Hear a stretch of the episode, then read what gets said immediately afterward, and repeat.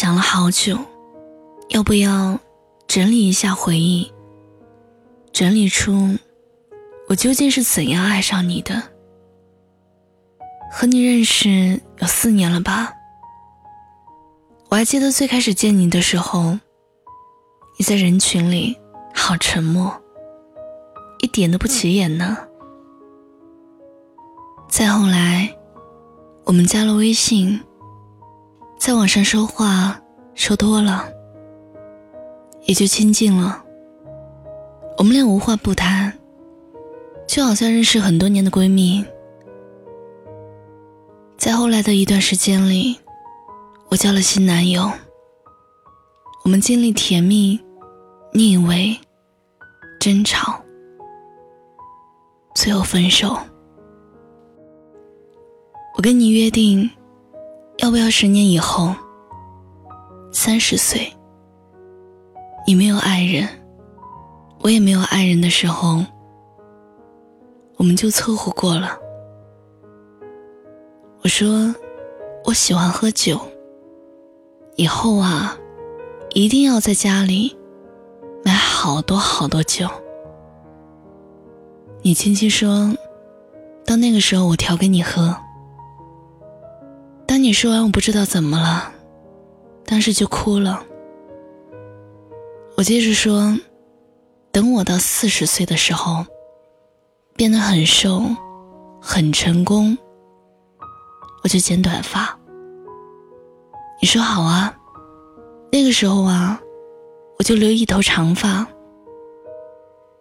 我竟然有一种恍惚，好像就看到了有你的未来。算承诺吗？谁知道呢？应该就是从那个时候开始喜欢你的吧。现在你大概已经不记得那些玩笑了。在之后，我们越来越亲密，就真的像闺蜜一样。我开始了解你，只要是你愿意告诉我的，我都记得。那时候，我以为我们就会一直这样下去，没有人会越过恋人未满、友达之上的界限。后来才发现，先越过线的，竟然是我自己。考大学，我调档，考来了你所在的大学城市。我是一个觉得自己做任何事都很无趣的人。刚去学校，寝室里的人我不熟，不想说话，不愿适应。说实话，我不太会处理人际关系，不想跟任何不熟的人交流。我也很没有自信。你说要带我去熟悉一下这个陌生的地方。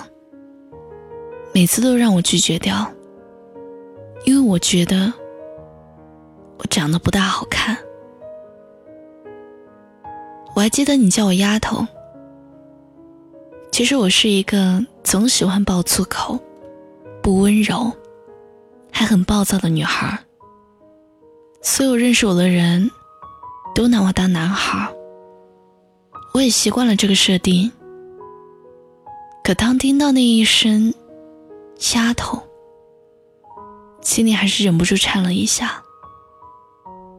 我是个没有安全感的人，总想要被人保护着，希望有一个男人可以一眼看穿我的逞强。我希望那个男人可以抱着我，告诉我他会一直陪在我身边。可惜那个人不是你。当嘴里的糖变了味道，你又要怎么重新去定义它呢？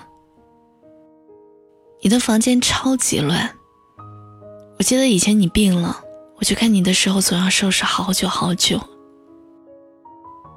房子很小，没有窗户，桌子上的东西总是乱七八糟，衣服到处都是。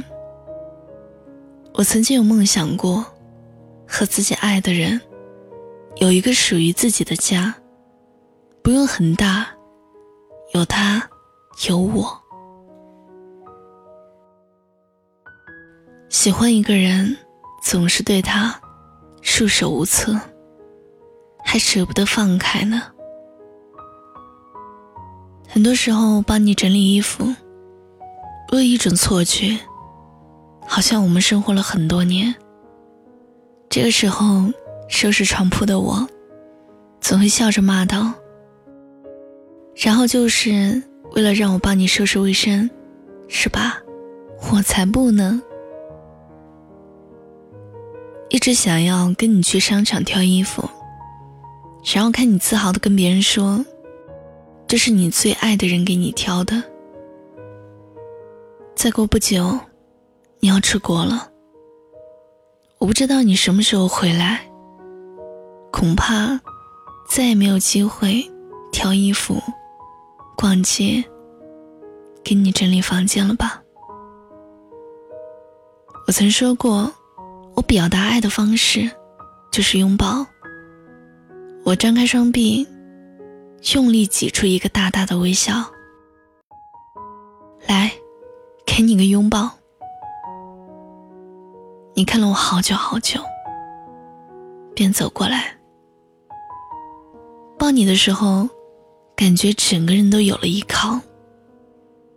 不过一想起之后就要过着没有你的生活，就好难过。听着那个人的心跳，离我好近。好真实，只要你吻了我，接着你又说：“我配不上你。”你知道吗？那句“我配不上你”，就好像是一把刀，狠狠的剜着我的心脏。我只是笑，笑的没有心没有肺的。可是怎么就哭了呢？你抱我的时候，我刚好想要说“我爱你”，可那句话就是没有说出口，哽咽在喉咙，就好像是婴儿夭折了，在母亲的肚子里。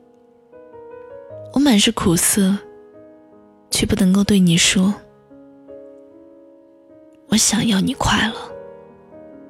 尽管你不爱我，突然就想起了蔡康永说过的一句话：“其实一切最后都是记忆，所以请尽量正确的记忆。如果不是恋爱，就不要记忆为恋爱；如果不是吻，就不要记忆为吻；而如果是真的爱。”那当然，千万不要错过，就一定要记忆为是爱你的吧？可是你爱我吗？如果你不爱我，就告诉我吧。我真的不会成为你未来的路上的一块绊脚石。我会做回从前那个不越界的朋友。你知道，反正我没有心没有肺的。如果你爱我，也要告诉我。尽管你没有做好和我相守一生的准备，我也会等你回来。等你回来牵着我的手，对我说：“跟我回家。”嘿。你好吗？现在是深夜了，你睡了吗？还是在听完这个故事以后，有一点朦胧了呢？其实这是一封情书，写的姑娘很是痴情呢，也很执着。她爱的那个人就要出国了，不知道什么时候回来。但是我觉得这个姑娘很有勇气，所以最后。我把这个文章改出来了。如果一个姑娘鼓起勇气等一个不确定的未来，只是因为爱。这样的爱其实也让我很佩服。愿你幸福，也希望每一个听我节目的朋友们能够好好幸福。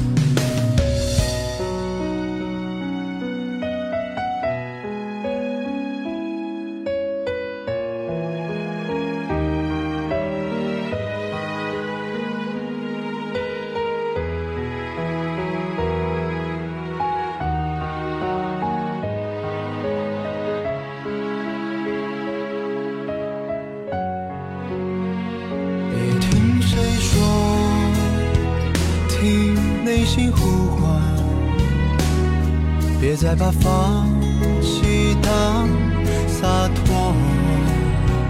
别跟我说你情愿不死不活各自在人海相